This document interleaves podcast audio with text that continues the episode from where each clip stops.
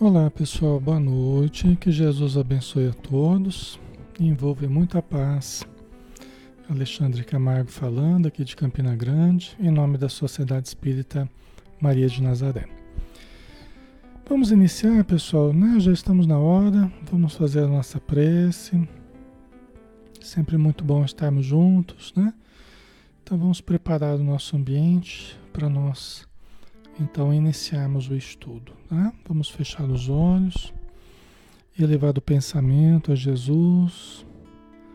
Senhor Jesus, obrigado, Senhor, por estarmos juntos, por podermos orar, por podermos estudar, aprender e praticar, para libertarmos o nosso passado, dos erros que cometemos anteriormente e estruturarmos um futuro de luz que nos aguarda. Abençoa, Senhor, todos os lares, abençoa todos os irmãos e irmãs que estão nos acompanhando neste momento.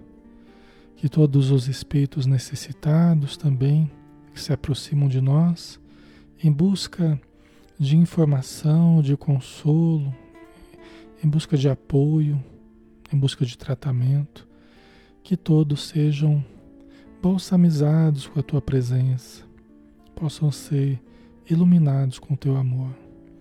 Obrigado, Senhor. Que os bons espíritos nos orientem durante o estudo, nos intuam para que todos possamos aproveitar ao máximo este momento. Que assim seja, Senhor. Ok.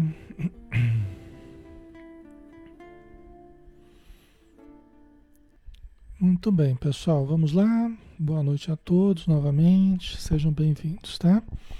Vamos dar continuidade ao estudo do livro Paulo Estevam, né? Nós estamos realizando todas as quartas-feiras aqui na página Espiritismo Brasil Chico Xavier. Nós estamos no capítulo capítulo 1 da segunda parte. Eu tinha colocado décimo primeiro na semana passada, mas não é o décimo primeiro não. Era o primeiro da segunda parte, né? Tá? Então nós vamos terminar. Eu queria inclusive é, trazer aqui um ponto que nós não exploramos muito na semana passada, né? Quando nós falamos a respeito do auxílio que Ananias deu para Saulo de Tarso, né? Quer dizer, Jesus apareceu para Saulo de Tarso no deserto, a caminho de Damasco, né? Na estrada de Damasco. E depois ele entrou na cidade de Damasco cego e, depois, e, e ficou numa, numa hospedaria, né? E aí, depois do terceiro dia de reflexões, né? É, de, de de busca de harmonização interior, né, de Saulo de Tarso, apareceu Ananias, né? E se estabeleceu uma confiança mútua. Em pouco tempo eles já estavam como que grandes amigos já, né? Tamanha sintonia que se estabeleceu entre ambos. E Ananias, todos sabem, ele impôs as mãos sobre Saulo de Tarso e curou a sua cegueira, né? Caíram dos olhos como se fossem escamas e ele passou a ver novamente. Tá? Inclusive, a gente chamou a atenção né, para uma, uma, uma, frase de Ananias, que ele, ele falou, chegando ali para Saul de Tarso, ele falou assim, olha, o Senhor que, que apareceu para você no deserto, ele me pediu para vir aqui devolver a vista a você. Né? Até eu chamei a atenção para para a mediunidade de Ananias, né? Extraordinária a mediunidade de Ananias. Só que nós não falamos a respeito de quem é Ananias, né? Da história do Ananias, que é uma história bonita, tá? Que, que nós passamos meio batido e vamos pegar um pouquinho para para trazer aqui para gente, porque é de uma vibração muito boa, uma história muito bonita do Ananias, né? Porque quando Saulo foi curado da sua cegueira, e, eles começaram a conversar, né? Saulo perguntou para ele da Abigail, perguntou do Estevão, né?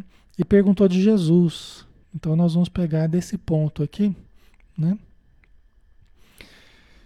E como se fosse de súbito transformado num menino ávido de ensinamentos, Saulo de Tarso, sentando-se junto do benfeitor amigo, rogou-lhe todos os informes a respeito do Cristo, dos seus postulados e dos atos imorredouros. Né? Então ele quis entender melhor Jesus, ele quis conhecer todas as informações que Ananias tinha a respeito do Cristo, né? É, porque não tinha, não tinha, as informações não estavam como estão hoje para nós, né? Muito disponíveis para quem quiser buscar, né? Era muito difícil ter certas informações. E ainda mais de uma de uma doutrina, vamos dizer assim, né? De um, de um pensamento que estava se iniciando né? e sendo combatido, inclusive, né? Era tudo muito difícil. Para se ter a cópia dos ensinamentos de Jesus, através de, de Mateus, né? Levi, Mateus, que foi o primeiro evangelho, a pessoa tinha que copiar. Né? As cópias eram feitas, quem se interessava copiava os textos, né? era difícil. Né? Então ele pediu informações para o, o Ananias. Né? Ananias contou-lhe tudo quanto sabia de Jesus, por intermédio dos apóstolos. Você vê? O próprio Ananias foi beber das informações, né? De Pedro, João e os demais apóstolos, né? Depois da crucificação, a que ele também assistira em Jerusalém, na tarde trágica do Calvário né? Olha que coisa. Ananias, então, ele assistiu à crucificação de Jesus. Né? Ele participou, né? ele, de alguma forma, ele, ele estava ali presente né? na, na tarde trágica do Calvário. Né? É, deve ser muito interessante, né? Inclusive tem livro que, que até no livro Céu Azul mesmo, né? No livro Céu Azul é, César Augusto Meleiro, né? Eu conheci ele pessoalmente antes dele desencarnar, né? Era um, um amigo nosso da cidade onde eu, onde eu morei, né? No Paraná. Então, César ele conta que no plano espiritual, uma vez eles assistiram uma projeção da, dos últimos instantes de Jesus, mas realmente como foi, né? E o interessante é que ele conta que eles não apenas assistiram, mas eles participaram como se eles fossem participantes ali na hora. Né? São técnicas avançadas né, de projeção, em que você não apenas assiste, mas você participa da, do filme, vamos dizer assim. Então César Augusto Meleira ele conta né, como é que foi e a angústia que eles sentiram, né, vendo Jesus naquela condição, sem poder fazer nada, tal. É muito interessante, né? E aqui no caso Ananias realmente esteve lá, né? Não era uma projeção, nada, ele realmente esteve lá, né? Esclareceu que era sapateiro em Emaús e tinha ido à cidade santa para as comemorações do templo, tendo acompanhado o drama pungente nas ruas recurgitantes de povo, né? Por quê? Porque era Páscoa, né? é, é, foi em meio à Páscoa. Né? A Páscoa, que era a comemoração, que é a comemoração da, da fuga, né? da saída dos, do povo hebreu do Egito. Né? Então eles comemoravam a Páscoa. A Páscoa, a princípio, não tinha nada a ver com, com o cristianismo, né? com Jesus. Né? Mas é que a paixão de Cristo, aquele momento culminante da vida de Jesus, foi durante a Páscoa. Né? Então, é, é, o Ananias tinha ido passar a Páscoa, né, que era uma, uma, um hábito que eles tinham, né, eles iam de várias regiões para Jerusalém para comemorar a Páscoa. Inclusive Jesus, ele ia todo ano ia com a sua família lá comemorar a Páscoa. Né? Então isso a gente vê nos evangelhos, né? E mesmo no período, nos três anos de atividade de Jesus, então conta, né, que Jesus foi, né, em alguns momentos conta que ele foi para Jerusalém para passar a Páscoa, né? Que era um momento de era um momento é, importante para os judeus, né? Para aqueles que seguiam o judaísmo, né? E Jesus cresceu dentro desse contexto, né? Só que ele tinha mais conteúdo, né? A nos, a nos dar, né? Do que o conteúdo do judaísmo, né? Ok? Então ele acabou acompanhando o drama que Jesus passou, né? Nos seus últimos instantes. Falou da compaixão que lhe causara o Messias, coroado de espinhos e apupado pela turba furiosa e inconsciente. Né? Quer dizer, Jesus passou por inúmeros sarcasmos, ironias, deboches, né? punições, aflições. Né? Então Ananias foi acompanhando, né? Jesus ali coroado de espinhos e a turba, né, de uma forma incompreensível, né? A turba furiosa, inconsciente. Emmanuel fala no livro desculpa, no livro Seara dos Médiuns, que era um fenômeno de obsessão coletiva. Né? Emmanuel fala que foi um fenômeno de obsessão coletiva. Para acharem, é, para acharem Jesus inferior a Barrabás, né? Barrabás que era um ladrão conhecido já, e terem escolhido Barrabás para ser, ser solto, né? ao invés de Jesus teria sido fruto de uma obsessão coletiva, né? O Emmanuel conta pra gente, né? Então, isso tudo Ananias foi participando, né? E, conduído, né? Era alguém já que tinha uma sensibilidade, né? Um sentimento mais elevado pelo jeito do que a multidão, né? Profunda emoção ao descrever a marcha penosa com a cruz protegido por soldados impiedosos da fúria popular. Jesus, né? Ele era protegido pelos soldados impiedosos, mas é, protegido da fúria popular, né? Mas seguindo ali o seu, fazendo a sua marcha dolorosa, né? E a, a fúria popular que vociferava o crime hediondo, né? Quer dizer, como se Jesus fosse um, um criminoso vulgar, né?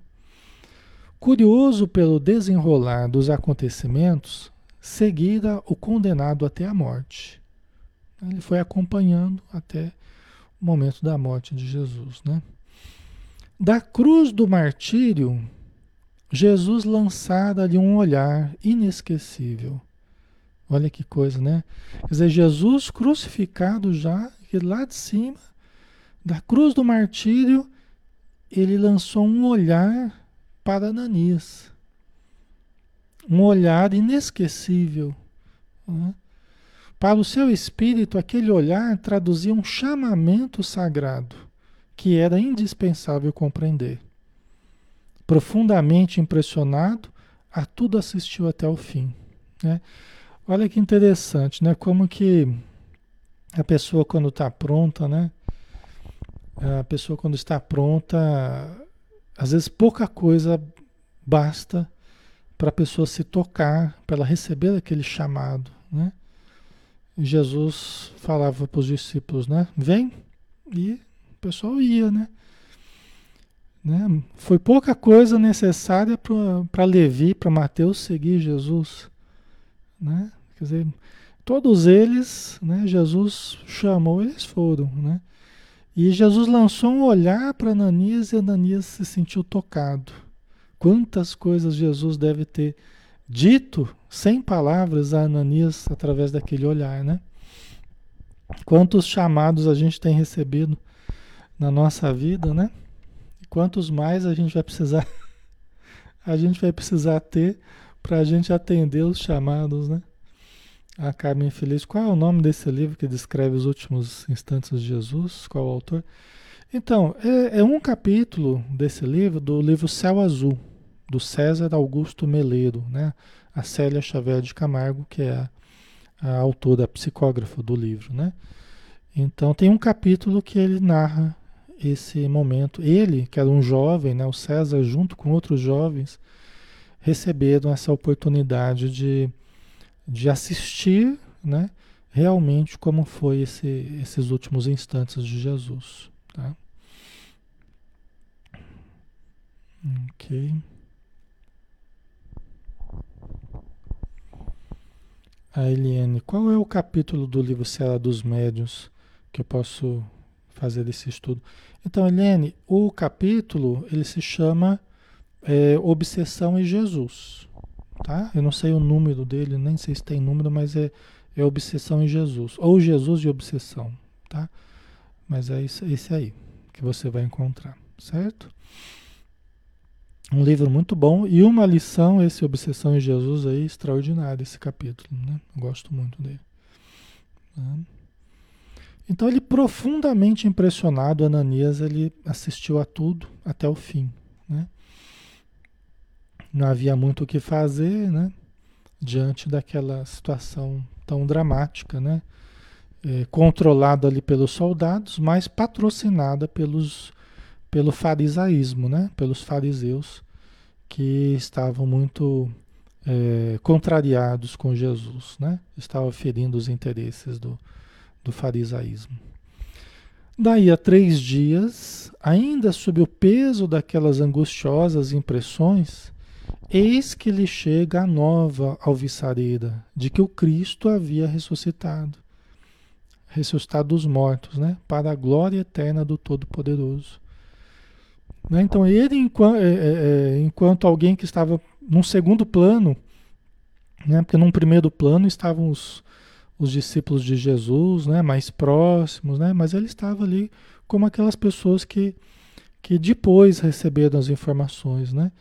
Mas depois de três dias ele ficou sabendo né? a boa notícia, a boa nova, né? que o Cristo havia ressuscitado. Né? E, na verdade, é, não, ele não ressuscitou como corpo, né? De voltar como corpo, como acreditam alguns, né? Que seria a ressurreição dos mortos, você levantar depois que já morreu e você levantar naquele mesmo corpo e tal, né? Então, quando a gente já morreu, isso já não é mais possível, tá? Já se separou o espírito do corpo, né? não tem mais fluido vital, já se romperam os liames, né? Agora, é, nós sabemos dentro da doutrina espírita que Jesus ele se materializou, né?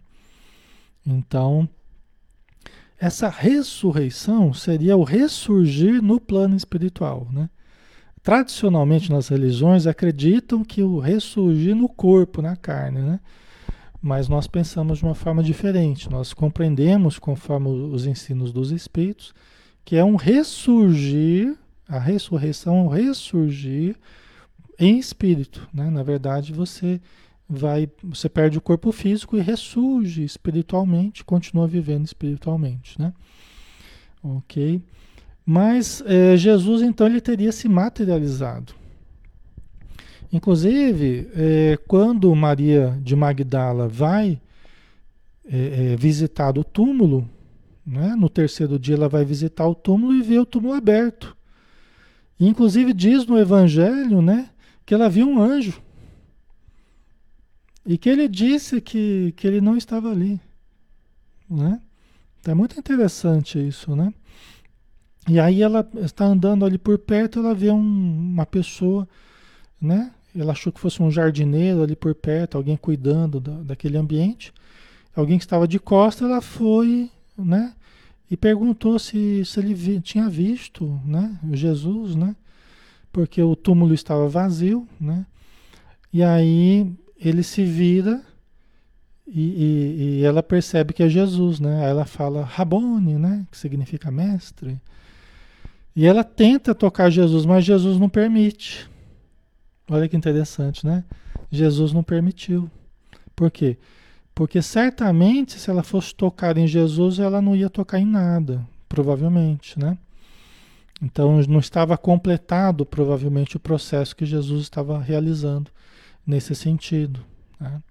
Ele não permitiu que ela tocasse, mas falou para, para ela avisar os outros. Né? E ela foi mesmo avisar os, os discípulos, só que chegando lá ninguém acreditou. Mas eis que Jesus aparece no meio deles, deve ter sido na casinha de Pedro. Ele apareceu num ambiente fechado e apareceu e soprando sobre eles, né, disse: A minha paz vos dou. Né? Então, muito interessante, né? Jesus, inclusive, ele permite que, que ele apareceu duas vezes, na verdade, né? Na segunda vez, ele permitiu que Tomé tocasse nele, né? Tocasse nas suas chagas, né? Porque Tomé não acreditou, porque ele não estava quando ele apareceu a primeira vez, ele não acreditou quando eles contaram. Falei, só acredito vendo, né? Por isso que a gente fala, ah, eu sou que nem São Tomé, só acredito vendo. Mas aí depois, uma segunda vez, Jesus permitiu que ele tocasse, né? Então deve ter sido uma materialização tangível que a gente fala, né? Que é um fenômeno estudado dentro da, dos fenômenos espíritas, né? A materialização tangível que você pode tocar. Não é bom ficar tocando o espírito materializado, né? Mas é, serve como um fenômeno, vamos dizer assim, muito interessante. Tá? William Crookes, né? No século XIX, ele tocou, pesou, o espírito soprou um, um tubo de ensaio, né? Com uma substância de barita, né? William Crookes, que era um físico, né? E acompanhou materializações, né? ele presenciou no laboratório dele materializações. E, e, o espírito se, se prestou a vários estudos ali para que ele se convencesse. E aí ele escreveu um livro né, chamado Fatos Espíritas, né, dizendo que era um fato. Ele testou. Ele testou em laboratório ali a materialização e, e, e escreveu esse livro chamado Fatos Espíritas. Né? Ok? Então, é um fenômeno que existe, né? E que explicaria essa, essa aparição de Jesus é, de uma forma mais tangível, né? E por isso que alguns acreditam que ele estava no corpo dele mesmo, né? Mas é menos provável, né? Até pela questão das leis divinas, pela, pela questão da, da, da morte, quando se extingue a, liga, a ligação com o corpo, isso não retorna mais, né?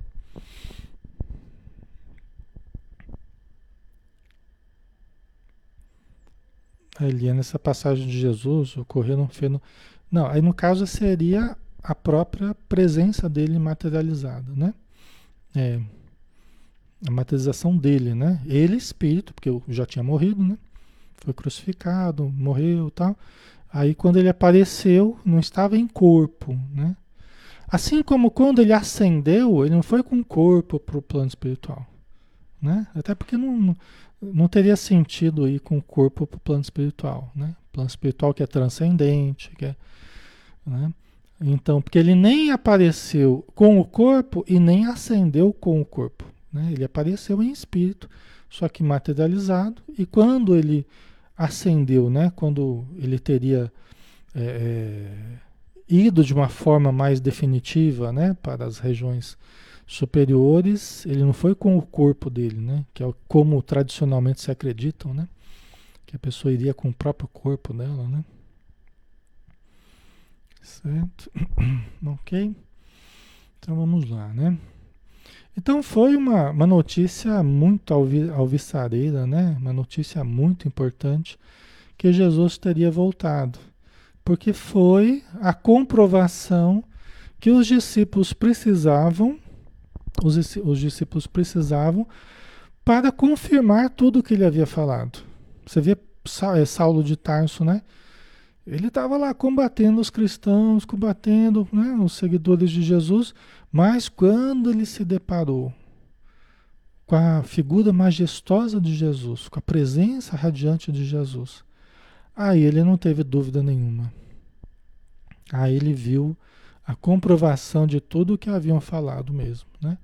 Então, em certos momentos na história, em certos momentos na história, muitos personagens tiveram essa comprovação, né? De espíritos materializados, né?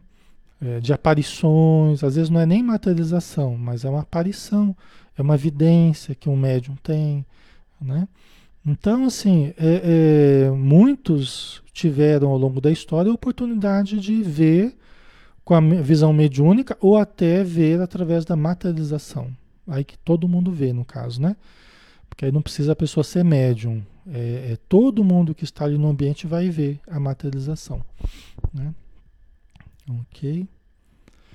Certo. a Maria José. E o corpo dele que não estava no túmulo? Olha, dizem que o. Como é que ele chamava lá? O, uma pessoa que era muito próxima a eles lá, que era um senhor. José de Arimateia, né? Dizem que José de Arimateia é, pediu o corpo. Né? Dizem que José de Arimateia, que era próximo ali, né? era simpatizante né? de Jesus tal. Então, o corpo, é, ficou essa coisa, o corpo sumiu, né? Isso deu margem às pessoas acharem que quando ele apareceu, ele apareceu com o corpo, né? Então, deu margem a esse entendimento, né? É, dentro da lógica espírita, a gente acredita que não, né? Dentro da lógica espírita, é, é mais fácil a gente acreditar numa materialização do que acreditar que voltou à vida após a morte no próprio corpo, né? que seria uma derrogação das leis da natureza, né? Seria uma derrogação dessas leis, né? E Jesus não veio para derrogar das leis, né? Ele veio para utilizar essas leis, né? De uma forma é, a produzir os fenômenos que ele produziu. Ele produziu vários fenômenos que são explicados dentro da doutrina espírita, né? Multiplicação dos peixes, dos pães, como fenômenos de transporte, né? Quando aparecem objetos né? do nada aparecem objetos, né? É, seriam fenômenos de transporte. Tá? Então, é, é, Jesus produziu vários fenômenos, né? Como andar sobre as águas e várias outras coisas, transformar a água em vinho. Né? São fenômenos que, através do ectoplasma, através do ectoplasma, é, você pode transformar as moléculas da matéria. Então a gente não falava que o fluido vital ou ectoplasma faz a ponte entre o espírito e a matéria, né? É o que permite o espírito, né, mexer na matéria, movimentar a matéria, atuar na matéria. Né? O espírito que é transcendente e a matéria que é algo mais pesado. Então precisa de um fluido intermediário que é o ectoplasma, né? Então ele permite a alteração das moléculas materiais, permite a mudança é, é, da matéria de uma forma muito interessante. Né? Chico Xavier fez algumas coisas assim. A gente tem relatos assim, né, de alguns fenômenos que o Chico Xavier fez. Só que o Chico não era, a função dele não era essa, né? Então o Emmanuel não deixou muito ele ficar produzindo fenômenos com ectoplasma, não. Vamos usar a energia mediúnica para os livros. Aí foram mais de 500, né? 520 e poucos e tal. Porque precisava de muita energia, né? Para o exercício mediúnico que o Chico exercitou, exercitou né? Certo.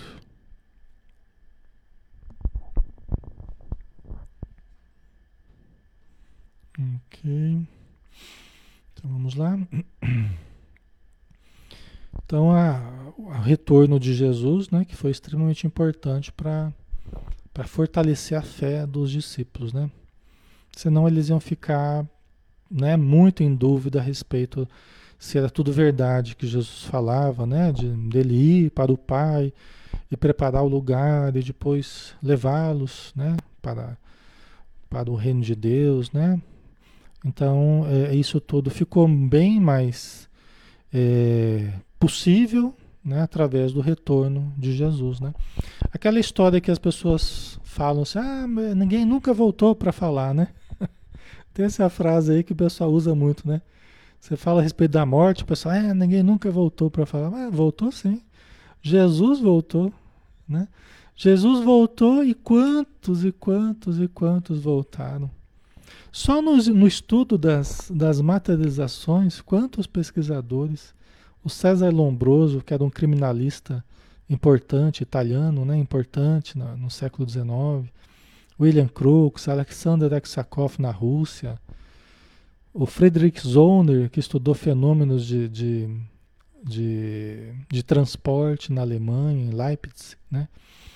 entre muitos outros né, que estudaram.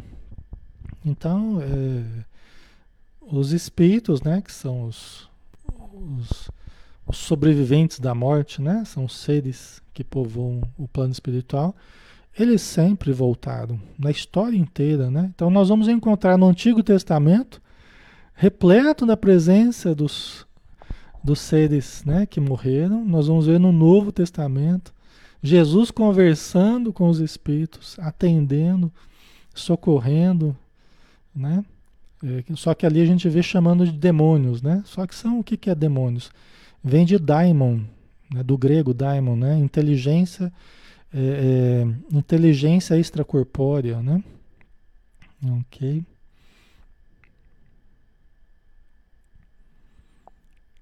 É, a socorro na água fluidificada é assim que os espíritos fazem.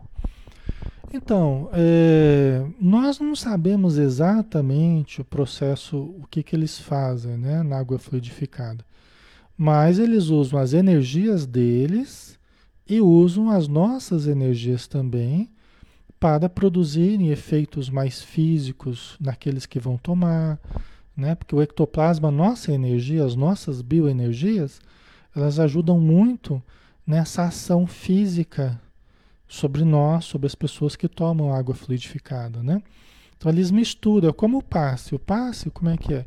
É a junção das energias que eles trazem, as energias dos bons espíritos, junto com as energias do médium. Que aí esses fluidos combinados vão ser irradiados para o, as pessoas que vão tomar o passe, né? Então, na água fluidificada, provavelmente é o mesmo, é o mesmo procedimento, né? Então eles usam uma parte de energias deles, uma parte de energia das pessoas que estão próximas, né, para que haja uma combinação de fluidos aí, tá? Isso tudo a gente vai tendo informações conforme eles vão trazendo, né? E às vezes eles não são tão meticulosos no, no, no, nos mostrar, vamos dizer assim, certos procedimentos que eles fazem. Alguns eles são mais meticulosos para nos descrever, outros nem tanto, né? Então a gente vai bebendo daqui e dali, a gente vai tentando juntar as peças aí, né? Ok. A Alexandre, não poderia alguém naquela época trocar o corpo de Jesus para outra sepultura? É, então, a teoria, na verdade, dizem que foi isso que aconteceu, né? Dizem que José de Arimateia queria dar um tratamento em Jesus, porque eles tinham, eles usavam técnicas, né, para embalsamar, eles colocavam ervas, e ali o que foi feito com Jesus deve ter sido uma coisa assim bem, bem fria, né? Porque ele foi, ele teve ali um, uma morte, né, como um criminoso. Não foi alguém que foi velado, foi diferente o processo, né? Pelo que dá a entender no Evangelho. Então, pelo que a gente sabe, o José de Arimateia teria pedido o corpo para fazer um processo mais cuidadoso com Jesus, né? Que era parte da tradição deles, passaram óleos, né? E, e, ervas e tal, e cuidar do corpo, como nós fazemos os nossos procedimentos hoje, né? Ok. Certo.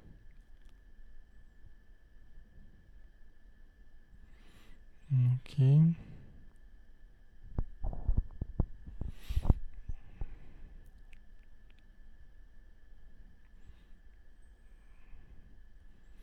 Muito bem, né? Vamos dar sequência aqui. Nós temos ainda uma meia hora, né? Vamos aproveitar. Uhum. Seus discípulos estavam ébrios de ventura. Então procurou Simão Pedro para conhecer melhor a personalidade do Salvador, né? Você vê, ele procurou Pedro, né? Que Pedro conviveu muito com Jesus, né?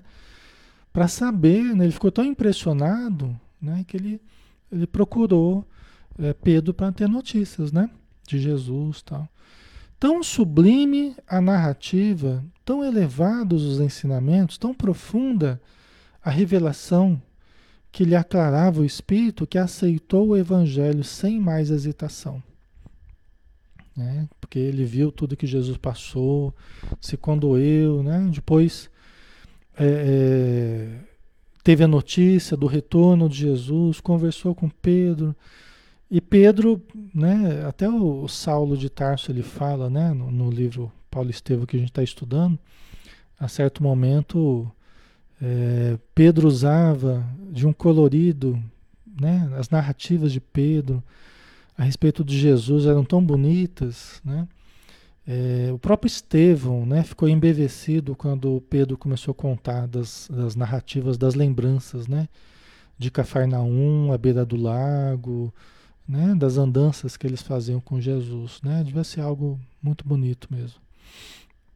E aí ele, sem mais, ele acabou aceitando né, o Evangelho. Desejoso de compartilhar o trabalho que Jesus legara aos que lhe pertenciam, regressou, regressou a Emaús. Depois dos bens materiais que possuía, o Ananias, né? O Ananias voltou para a cidade dele, deve ter vendido as coisas que ele possuía, se dispôs dos bens materiais e esperou os apóstolos galileus em Jerusalém. Ele foi para trabalhar, né? Você vê a disposição do Ananias. Quantas pessoas anônimas, né? É, é, ficaram na história aí, no anonimato, quantas pessoas é, também seguiram Jesus, ou durante a estadia de Jesus, ou depois.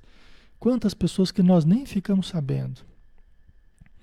De vez em quando tem uma psicografia ou outra, tem uma história ou outra, contando esses personagens, né?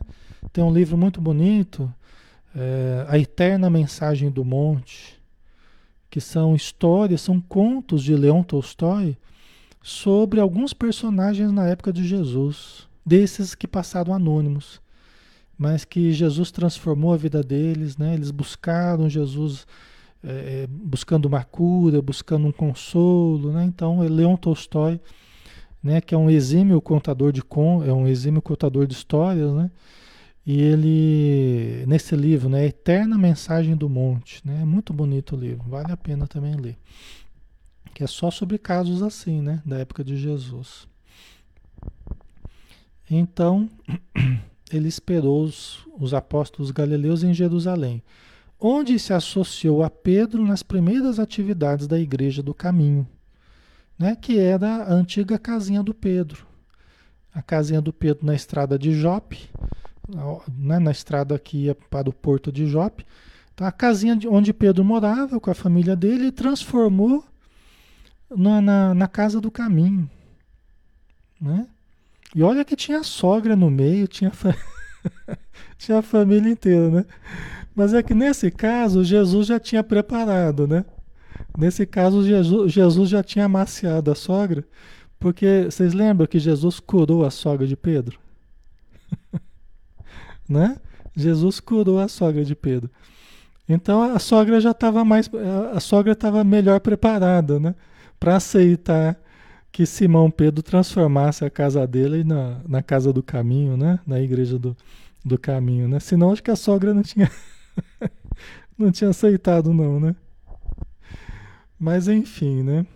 É, Pedro estava lá com a família dele, todo mundo Todo mundo trabalhando, né? Junto com João, com Felipe, as filhas de Felipe também, né? Então, a essência dos ensinamentos do Cristo vitalizara-lhe o espírito. Os achaques da velhice haviam desaparecido. Você vê, né? o Ananias ele já tinha o Ananias já tinha uma certa idade, né? Pelo que narra aqui o, o Emmanuel, né? Mas ele diz aqui que né, a essência dos ensinamentos do Cristo haviam vitalizado o seu espírito. Né? Inclusive a velhice dele, que já estava com alguns sinais da velhice, os cansaços, desapareceram. Né? O velhinho, o velhinho deu uma, deu uma turbinada com Jesus, né? Porque às vezes, pessoal, não é apenas a questão física. Muitas e muitas vezes é a questão é, é, é emocional, é o significado da vida, é o sentido existencial. Não é? Quantas pessoas. É, é, quantas pessoas se aposentam e logo em seguida já adoece e morre, né? Então não é bem a velhice, né? Mas muitas vezes a falta do sentido existencial. Às vezes a pessoa está caminhando para acomodação, está caminhando para não, não querer mais nada com nada, de repente vem um chacoalhão aí como esse Jesus, né? Dando um novo, um novo significado à vida de Ananias, né? A gente precisa. Ah, o nome do livro é A Eterna Mensagem do Monte. A Eterna Mensagem do Monte. Tá? Leon Tolstói.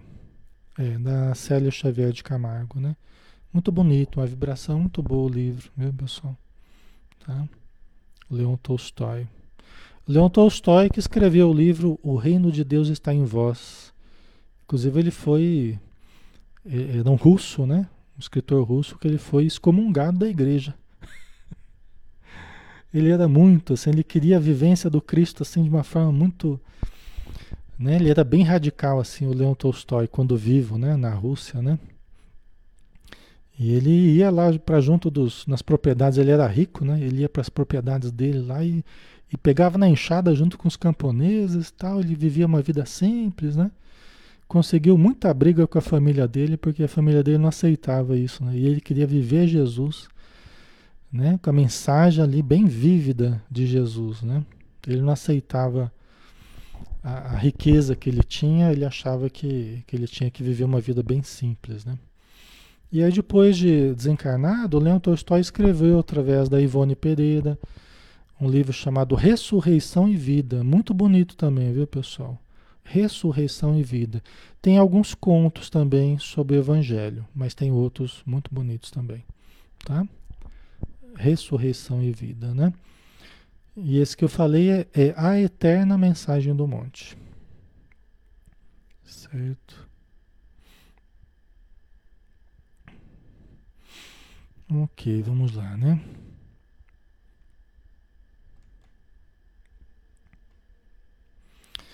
Logo que João e Filipe chegaram a Jerusalém para cooperar com o antigo pescador de Cafarnaum na edificação evangélica, combinaram sua transferência para Jope, a fim de atender a inúmeros pedidos de irmãos desejosos de conhecer a doutrina. Né? Então, é, você vê como é que eles faziam, né? como é que eles se organizavam. Eles davam a vida para a divulgação do Evangelho. Eles davam a vida. Né? Organizavam a vida deles em função. Era um, um, trabalho missionário mesmo, né? Era um trabalho missionário. Eles entregavam a vida deles, né? Para o tratamento dos doentes, para a divulgação do Evangelho, né? Então ele foi designado para Jope para atender aqueles que queriam conhecer a nova doutrina. No momento que não tinha internet, não tinha telefone, não tinha celular, não tinha nada, pessoal. Era tudo muito difícil, era tudo muito precário, né? Mas tinha a presença, né? E tinha o idealismo das pessoas e tinha a determinação das pessoas. Elas eram as cartas vivas do Evangelho de Jesus eram as pessoas, eram as cartas vivas direcionadas, endereçadas à humanidade. Os trabalhadores se transformavam em cartas vivas do Evangelho. Isso é que é interessante, né? Certo. Ok. Ali estivera até que as perseguições intensificadas com a morte de Estevão obrigaram-no a retirar-se. Né? Então, olha só, aqui ele tocou num ponto difícil, né? Quer dizer, ele ficou em Jope, ele ficou em Jope até que as perseguições iniciadas com a morte de Estevão, quer dizer, aí é o Saulo que era o responsável, né? Então, Ananias estava dizendo né, da influência que Saulo teve na vida dele né? Que ele teve que sair de Jope por causa da, das perseguições, né? Que se iniciaram. E dizia enquanto o narrador fazia longa pausa: Vinha Damasco com outorga. Aí o Saulo, desculpa. O Saulo falou aqui, né? É verdade. Dizia enquanto o narrador fazia longa pausa: Vinha Damasco. Aí o Saulo dizendo, tá? Vinha Damasco com outorga do templo para vos levar preso a Jerusalém. Mas fostes vós quem, que chegastes com a outorga de Jesus, e a ele me jungistes para sempre. Olha que interessante, né? eu quis colocar aqui a frase mesmo que Saulo usou, né? Porque Saulo era muito inteligente, né? Então ele falou assim: é verdade, é, Ananias. Eu vim aqui para prender você. Eu vim com o mandato, né? Mandado, mandato, né? Mandado, né? Eu vim com o mandado para prender você, mandado do templo, para vos levar preso a Jerusalém. Mas fostes vós que chegastes com o mandato de, de Jesus, né? A ele me prendendo, a ele, né? Me prendendo para sempre, né? Interessante, né? Ok.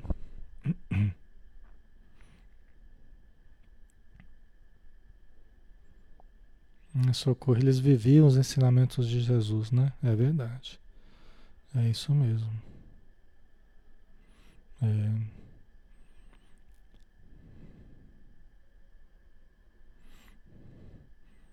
Ah, Sueli, um dia você podia combinar de dar um passe em todos nós por aqui. Gostaria muito. O que vocês acham?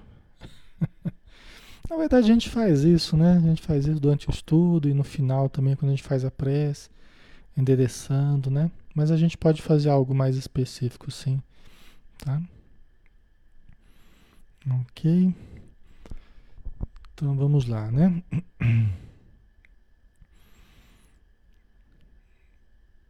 Aqui continuando.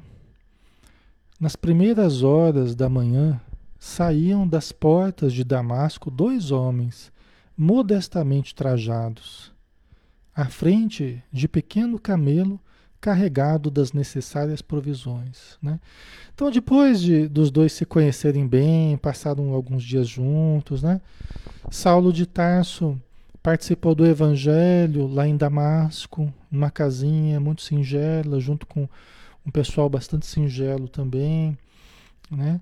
E conversando com Ananias, ele acabou determinando que ele iria para, para Palmira, né, próximo ao deserto, nas regiões desérticas, né, para encontrar Gamaliel.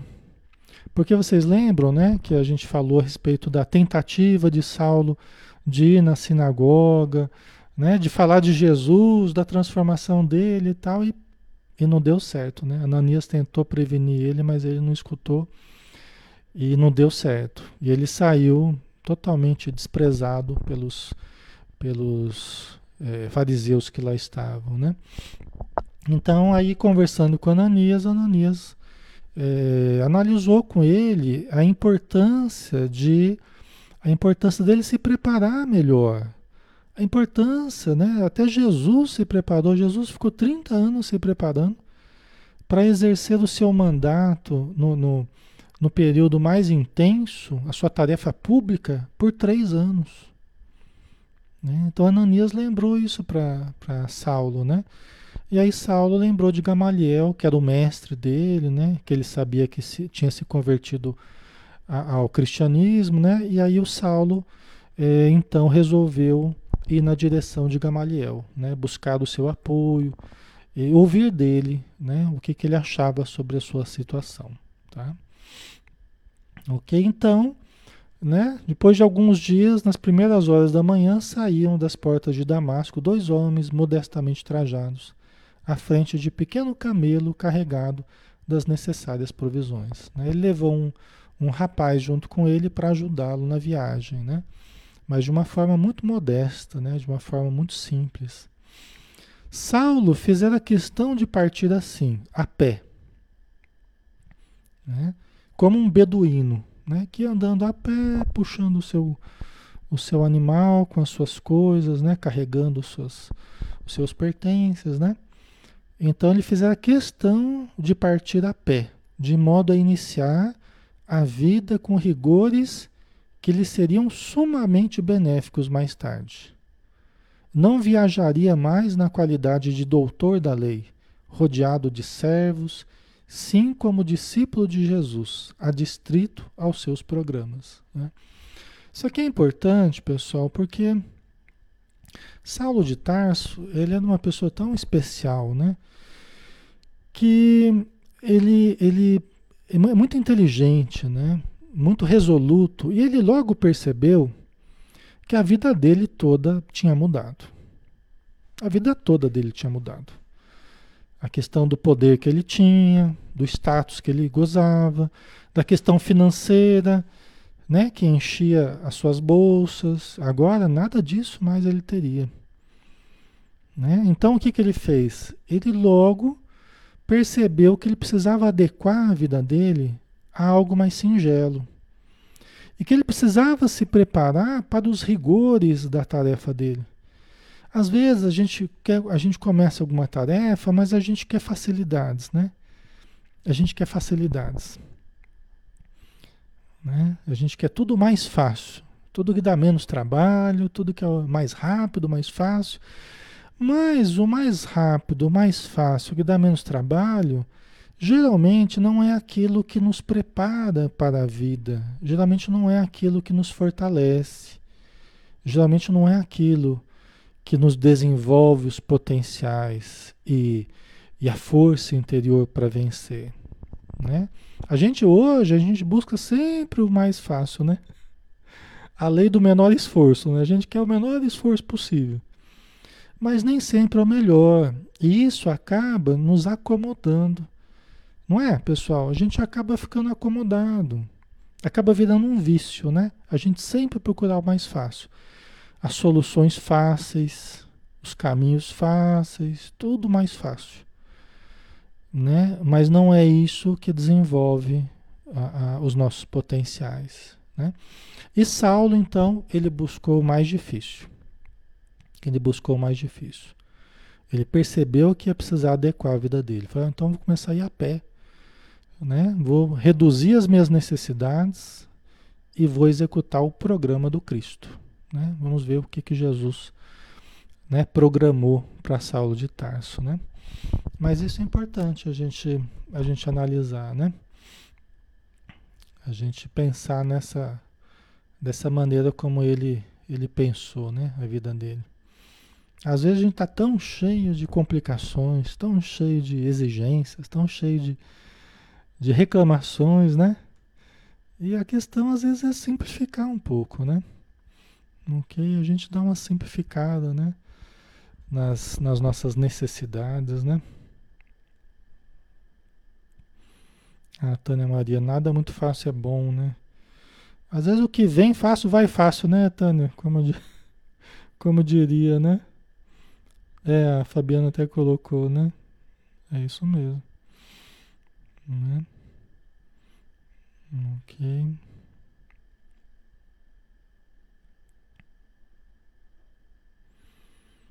É joia, né, pessoal? Manuel colocou aqui. O nosso Chico também fez um trabalho magnífico e dedicou sua vida pela obra do amor, né? Foi levando através de palavras e gestos a luz àqueles que o o estendessem a mão, né?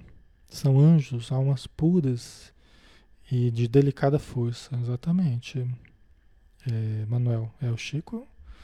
A gente deve tudo ao Chico, né? Tudo o que nós temos do Espiritismo aqui, né? Na, na, no Brasil, né? O Chico é realmente um ser muito iluminado, né? É. Está na nossa vida, a Silvana colocou, na minha vida nada foi fácil, né? É, então. E quando, e quando a gente percebe isso, né, nós temos mais é que agradecer. Porque hoje somos, né, Silvana? Somos o que foi a nossa vida, né? O que a nossa vida fez que nós nos tornássemos, né? Nós somos a construção dessas, dessas várias etapas que nós passamos, né? Fomos aprendendo, amadurecendo até mesmo os erros que a gente cometeu é, fazem parte de nós, do aprendizado, né? Que a gente, que a gente tem hoje, né? A Eliane, ele precisava renunciar àquela vida para nascer um novo homem, a dedicação, né? A dedicação ao Mestre Jesus, com certeza. Com certeza. E ele ainda vai ter que adequar muita coisa, né? é, é, Saulo ainda vai ter que adequar muita coisa. Ele está só no começo ainda dessa adequação. Mas está começando bem. Ele ainda vai sofrer muitos golpes aí para se adequar mesmo ao programa de Jesus, né? Porque aí já não valem mais os tesouros que a gente tem, já não valem mais o status, já não valem mais a beleza, a força, não. Ou só o conhecimento racional das coisas, já não vale mais.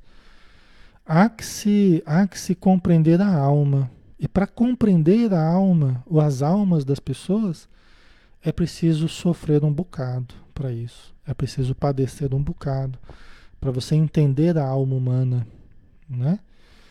Porque fora isso a gente é um teórico, mas quando a gente passa pelas situações, nós passamos a compreender os sofrimentos humanos de uma outra perspectiva, né? Ok. Então vamos lá, né, pessoal? Vamos finalizar por hoje, né? É... Semana que vem a gente continua. Nós vamos entrar aí então na, na nós estamos já na segunda parte, né? No capítulo 2 da segunda parte, o tecelão, tá? Então, cenas dos próximos capítulos aí. Não percam semana que vem, né? Que vai ser bem interessante. É um, é um, um capítulo bem bonito, viu, pessoal? Bem bonito bem emocionante assim. Da semana que vem é muito especial, né? Então não percam não, tá? Vamos fazer a nossa prece então. E eu convido a todos, né? Todos que estejam bem, todos que estejam em paz, todos que estão se sentindo harmonizados neste momento, que nos auxiliem nesse momento do passe, né? da prece e do passe para que todos possamos, os que estivermos bem, possamos irradiar. E aqueles que estiverem necessitando, possam se colocar em posição receptiva, com pensamento elevado, principalmente com muita fé, para que possam os espíritos amigos trabalharem em nós e com as nossas energias, auxiliando a todos que aqui estão. Então vamos todos orar irradiar as nossas energias. Senhor Jesus, querido amigo, irmão de todas as horas, mais uma vez, Senhor, estamos contigo. Mais uma vez terminamos o nosso estudo, que para nós é como um oásis de luz, é como uma cascata de bênçãos a jorrar da vida maior a se derramar sobre nós como um fluxo benéfico de amor e de paz. Obrigado, Senhor, pelas tuas energias, pelas energias dos espíritos amigos, dos técnicos da vida espiritual, dos médicos, dos sábios que conhecem da saúde, do corpo e da alma e que estão neste momento agindo sobre nós agindo sobre as nossas células, agindo sobre o nosso sistema nervoso, agindo no nosso perispírito e sobre os nossos pensamentos. Muito obrigado, Senhor Jesus, porque nós somos ainda muito necessitados e precisamos das tuas lições imortais que vão nos transformando devagarinho em cartas vivas do teu amor pela mudança do nosso interior. Obrigado, Senhor, porque as tuas energias são como um estímulo para todos nós, fazendo-nos ascender ao ponto mais elevado dentro de nós mesmos, para podermos nos sintonizar com essas frequências do amor e compartilhar de sentimentos e pensamentos mais puros e mais sublimados. Que a tua luz, Senhor, se derrame sobre todos nós e sobre todos os ambientes em que nós nos encontramos. Que seja feita a tua vontade e não a nossa, hoje e sempre. Que assim seja. Ok, pessoal. Então. Vamos finalizar. Muito obrigado pela presença de todos. Muito obrigado pelo carinho de vocês, tá? Pela amizade. E que Jesus nos abençoe, né? No nosso descanso agora. Vamos colocar uma musiquinha aqui para a gente finalizar, para a gente se despedir então, tá? Um abração, pessoal. Até mais.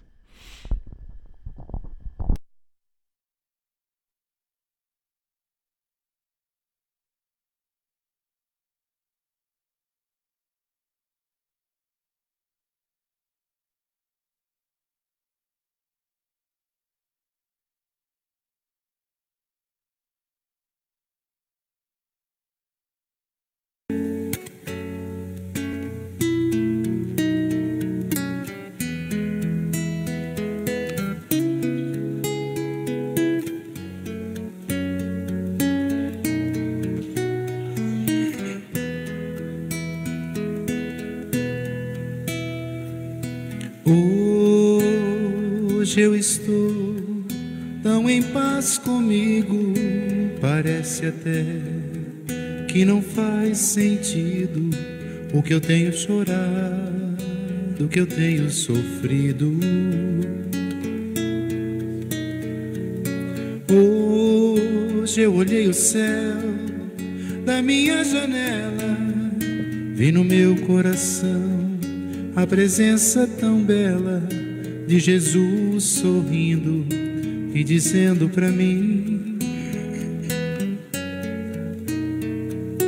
Vem, deposita em minhas mãos todos os seus problemas, levante esse olhar, não chore, não tema, não perca essa fé que você tem em mim.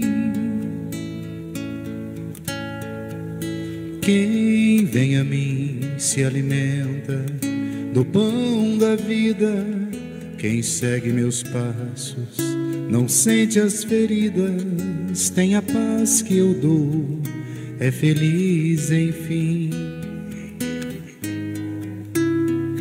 Senhor, perdoai meus pecados, me aceite ao seu lado, me deixe tocar esse manto sagrado e a graça que eu peço terei na sua luz.